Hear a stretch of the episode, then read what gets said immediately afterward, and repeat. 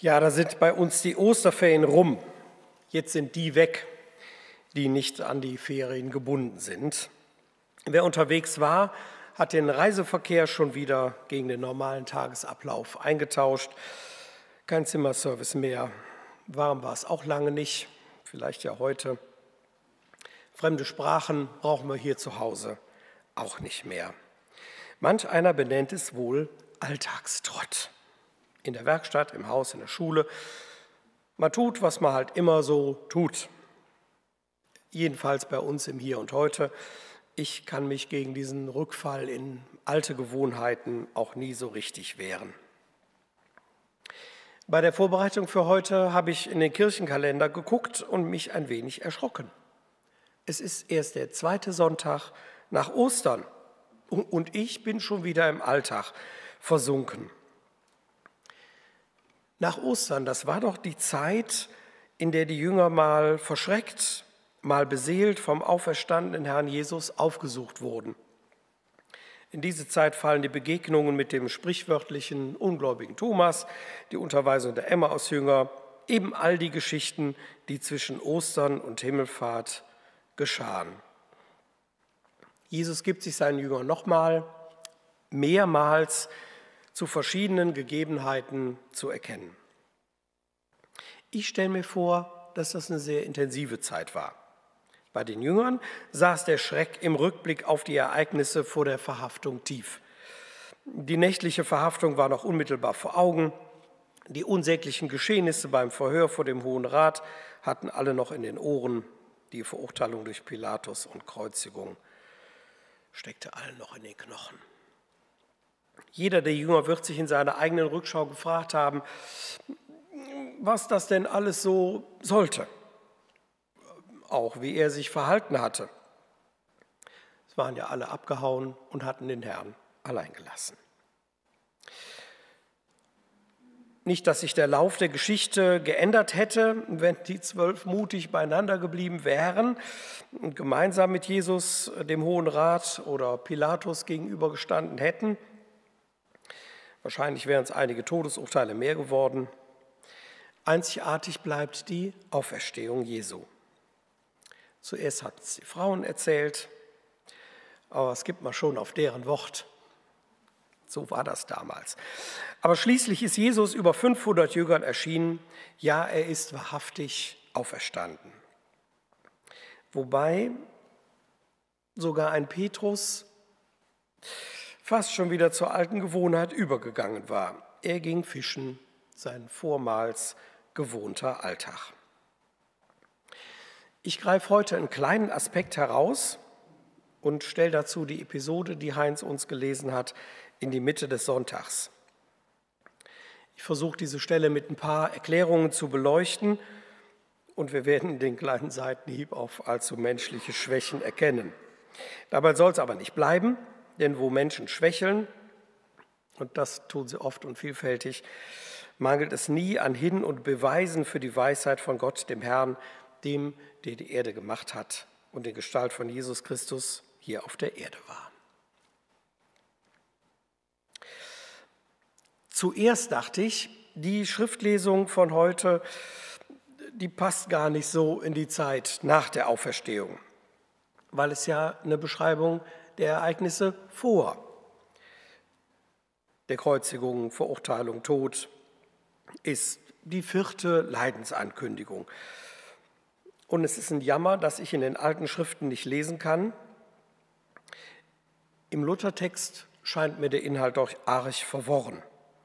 Da ist direkte Rede von Jesus, indirekte Rede der Jünger, direkte Rede der Jünger, dann wieder Jesus.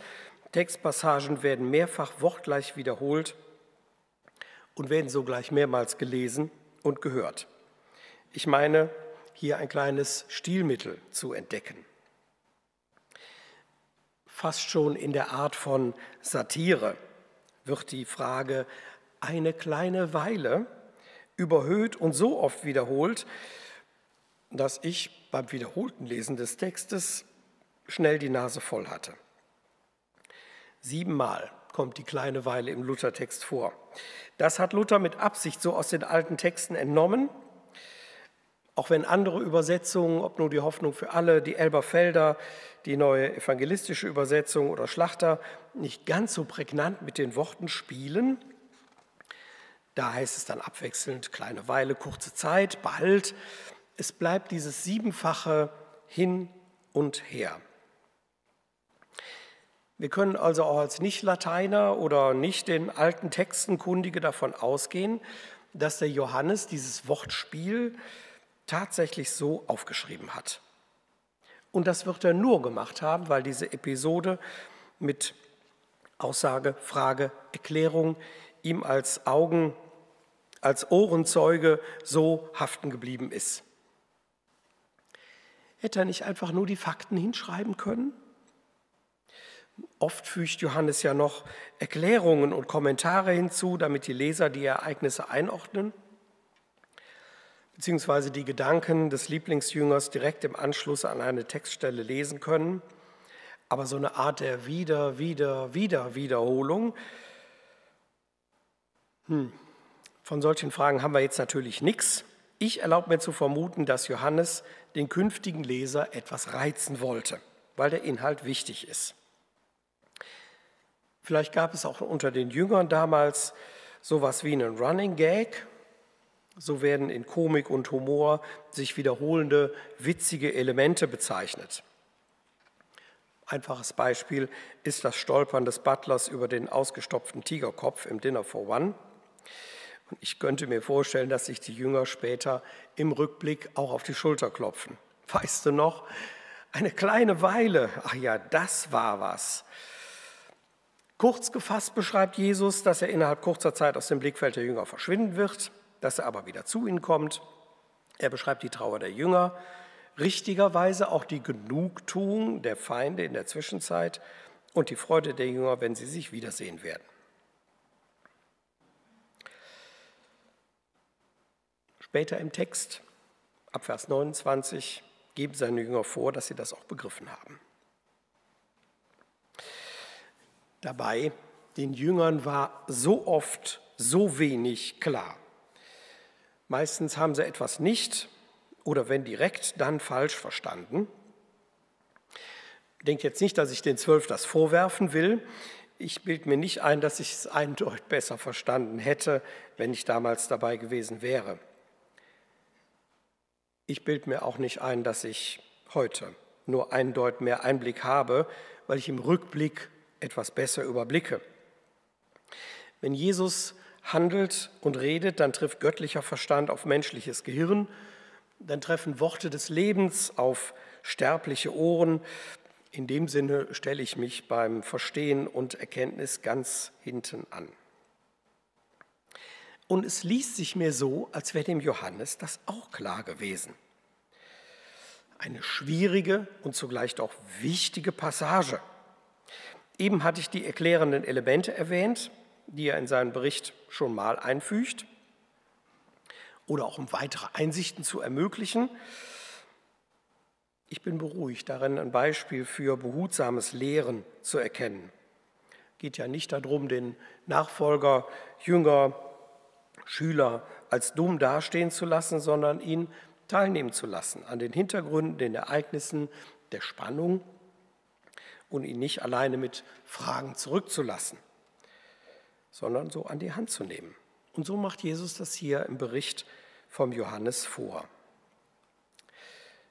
Jesus hat ja ganz als Gott und Mensch hier auf der Erde gelebt, mit der Folge, dass er alle Gefühle, alle Bedürfnisse, alle Begrenzungen der Menschen durchlebt und teilweise auch erlitten hat. Er konnte zum Beispiel nicht in göttlicher Kraft auf Schlaf verzichten. Andererseits war sein Überblick und Durchblick nicht von menschlichen Begrenzungen eingeschränkt. So auch hier. Er merkt den Jüngern an, dass wohl der Groschen nicht einfach so fällt. Also wird vorsichtig wiederholt und mit einem Beispiel unterfüttert. Das reicht so weit, sagte ich eben schon, dass später im Text die Jünger tatsächlich vorgeben, dass sie das begriffen haben. Vers 29 sprechen zu ihm seine Jünger, siehe, nun redest du frei heraus und nicht in einem Bild. Nun wissen wir, dass du alle Dinge weißt und bedarfst dessen nicht, dass dich jemand fragt, darum glauben wir, dass du von Gott ausgegangen bist. Das ist ein starkes Bekenntnis. So ähnlich wie das auch dem Petrus früher klar ist. In Johannes 6 wird er zitiert, Herr, wohin sollen wir gehen? Du hast Worte des ewigen Lebens. Und wir haben geglaubt und erkannt, du bist der Heilige Gottes. Beides sind im Rückblick eigenartige Bekenntnisse des Begreifens. Ich will weder den Zwölf insgesamt noch dem Petrus als Einzelperson unterstellen, dass sie das nur so dahingesagt haben, damit endlich Ruhe ist. So nach dem Motto, ja, du hast recht und ich meine Ruhe. Nee, so bösartig will ich das gar nicht darstellen. Wäre ja auch völlig unangebracht, denn auch mir ist der Umstand bekannt. Man hat mir etwas erklärt, das passiert heute, früher als Lehrling an der Uni, auf der Arbeit, etwas erklärt und mir schien der Zusammenhang klar und schlüssig. Ich hatte das tatsächlich verstanden. Schwierig wurde es nur dann, wenn ich es selbst nochmal wiedergeben musste oder wenn am nächsten Tag die Prüfung war und ich die Stücke nicht mehr in der richtigen Reihenfolge zusammenbekam. Der fragende Ausspruch verstanden gehört auch zu den lebendigen Erinnerungen, die ich an meinen Vater habe. Und ich höre mich oft an wie sein Echo, wenn ich etwas erkläre. Verstanden? Das schlucke ich oft herunter. Das ist ja auch was Dringendes. Versteh es doch endlich, streng dein Hirn an, kapier es und gleichzeitig hat es auch was Zweifelndes. Verstanden? Oder soll ich es nochmal erklären? Verstanden? Oder langt es immer noch nicht? Verstanden? Lass nicht rechts rein und links aus dem Ohr wieder rausgehen. Verstanden? Wirst du das jemals einsehen? Nun wissen wir, dass Jesus seine Jünger auch mit einem gewissen Argwohn betrachtet. Wir lesen das am Ende der Passage hier im Johannesevangelium. Am Ende des Kapitel 16 gibt er den Jüngern zu bedenken, ab Vers 31, jetzt glaubt ihr? Siehe, es kommt die Stunde und ist schon gekommen, dass ihr zerstreut werdet, ein jeder in das Seine und mich allein lasst. Die Jünger wurden gewarnt. Das Begreifen und Behalten nicht alles ist, sondern Mut und Durchhaltevermögen im entscheidenden Moment fehlen würde. Heute im Nachhinein wissen wir, dass Jesus mit seiner skeptischen Einschätzung und Bewertung recht behalten sollte.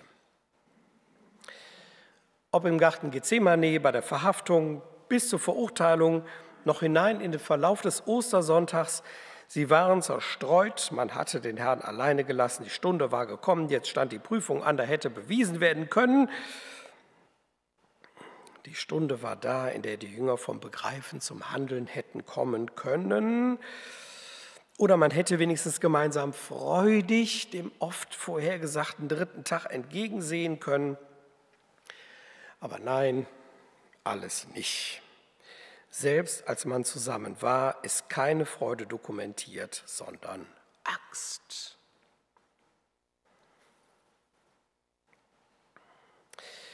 Hier können wir uns nur ebenso warnen lassen. Aufpassen.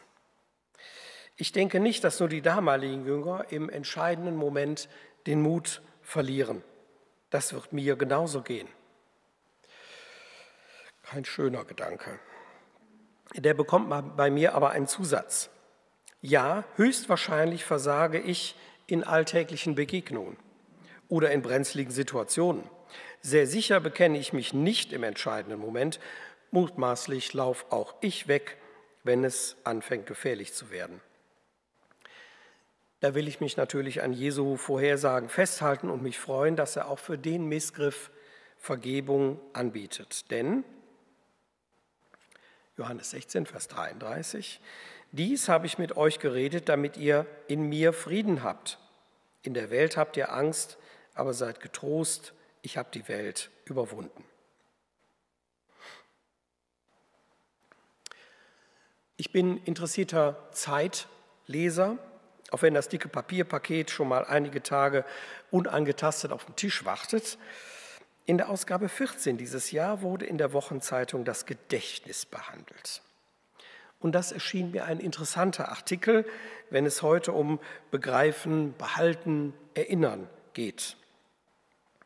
Der Journalismus in der Zeit hat Vertrauen erarbeitet, kann natürlich mit dem Vertrauensniveau gegenüber der Bibel nicht mithalten. Trotz oder gerade deswegen sind die dargestellten Forschungen weder besonders falsch oder richtig, werfen aber ein paar interessante zusätzliche Gedanken auf.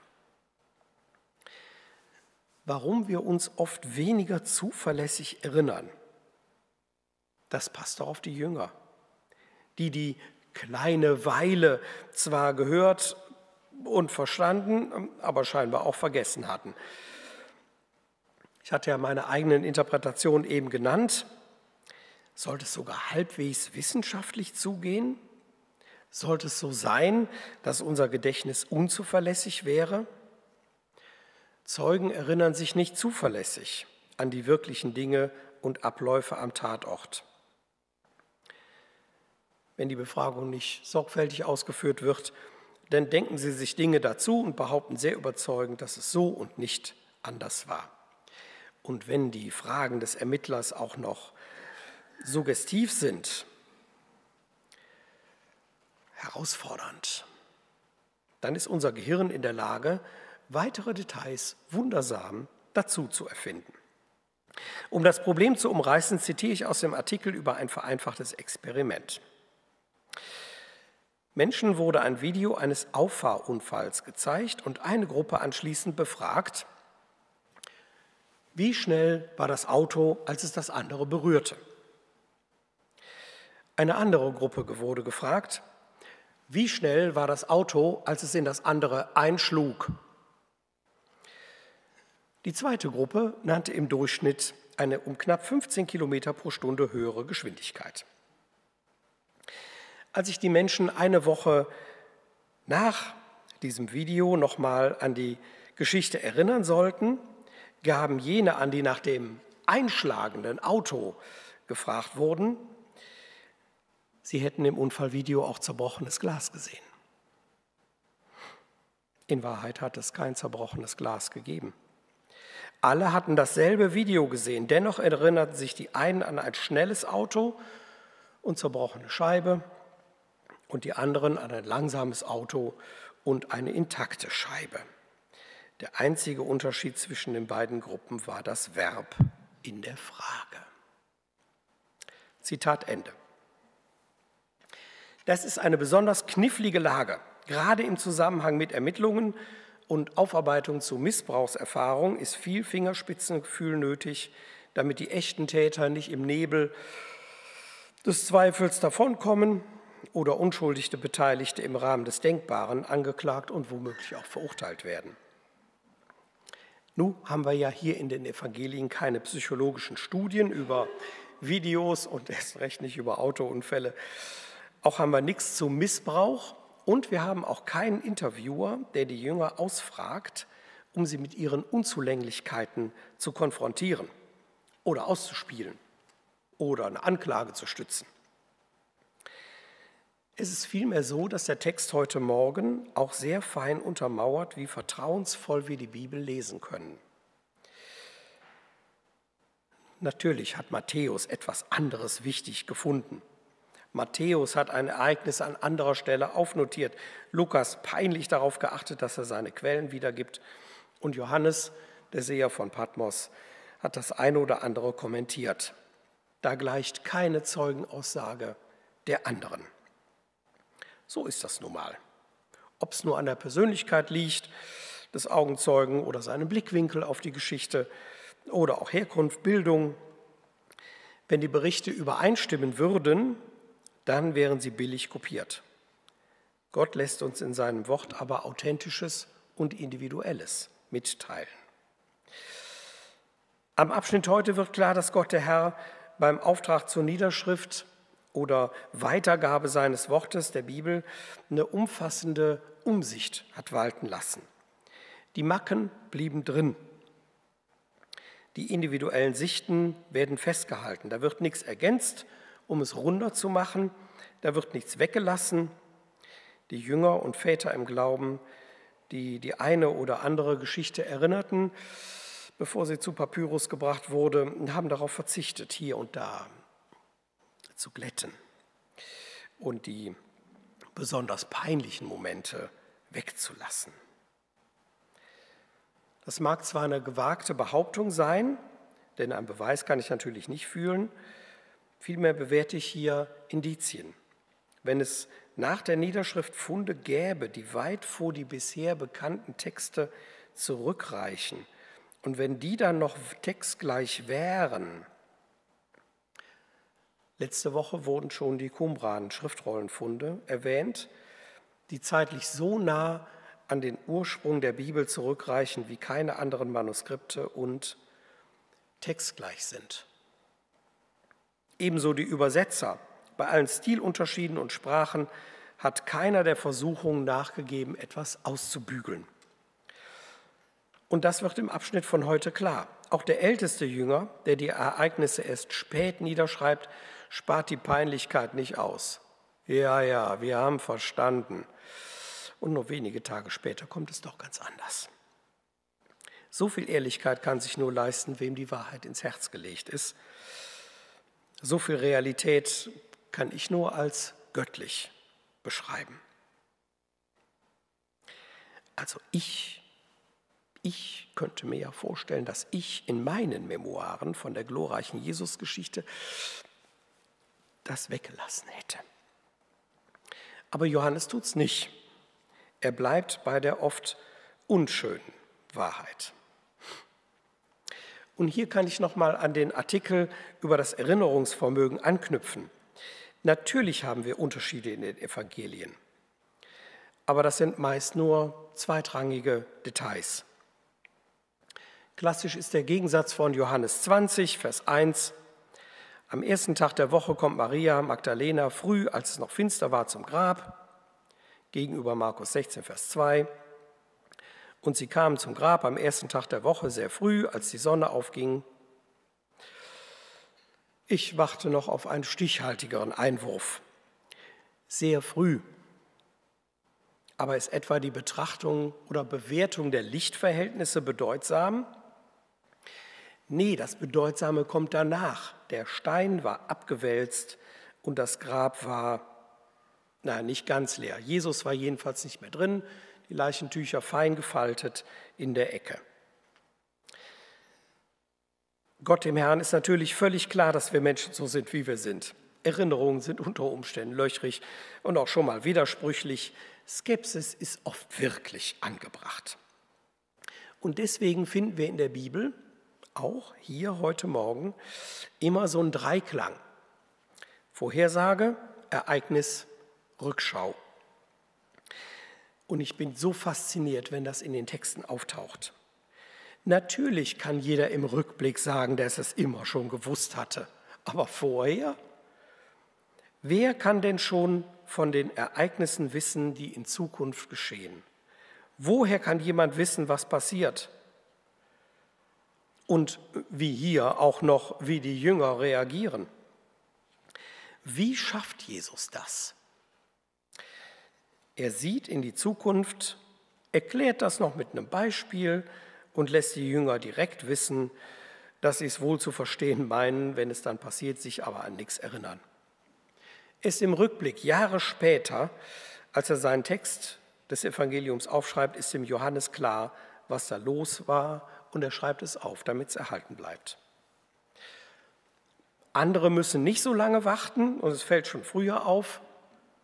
Die Emmaus-Jünger brauchten zwar auch einige Zeit, aber bei denen war am Abend klar, was los war. Petrus bemerkte seine Heldentaten schon am Morgen, als der Hahn kräht und so weiter. Da werden die Unzulänglichkeiten der menschlichen Erinnerung nicht galant weggelassen oder drumherum geschrieben. Gott lässt in seinem Wort keinen Zweifel daran, dass er den Überblick hat, dass Zeit für ihn keine Rolle spielt, dass für ihn kein Vorher oder Nachher irgendwie relevant ist und dass ihm die menschlichen Erinnerungsprobleme wohl bekannt sind. Und das ist mir Ansporn und Mut machen zugleich. Die Zeit zwischen Ostern und der Himmelfahrt, ja, das ist jetzt schon lange her. Wir rufen uns die Geschehnisse in Erinnerung, erleben die Zeit ein wenig nach, wenn wir die Geschichten noch mal lesen. Da bietet sich sicher auch an, die alten Verheißungen aus dem Alten Testament noch mal vorzunehmen. Oder auch die anderen Vorhersagen, die Jesus selber gesprochen hat und die zu Ostern in Erfüllung gegangen sind.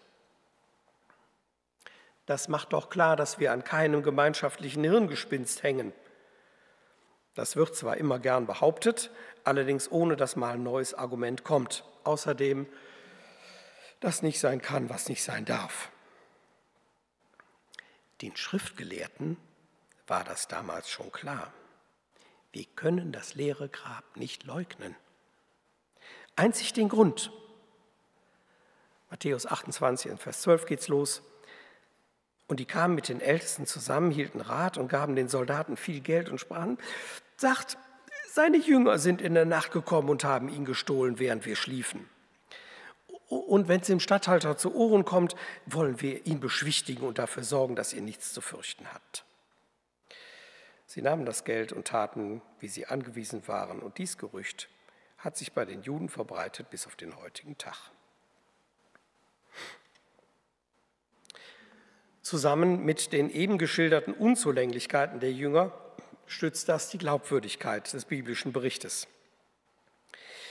Die religiöse Oberschicht hatte die Aussagen Jesu sehr wohl ernst genommen und versuchte nun, die Wahrheit zu verschleiern. Die Jünger waren sich der Wahrheit so sicher, dass sie die peinlichen Momente des Versagens von damals im Bericht nicht aussparen brauchten.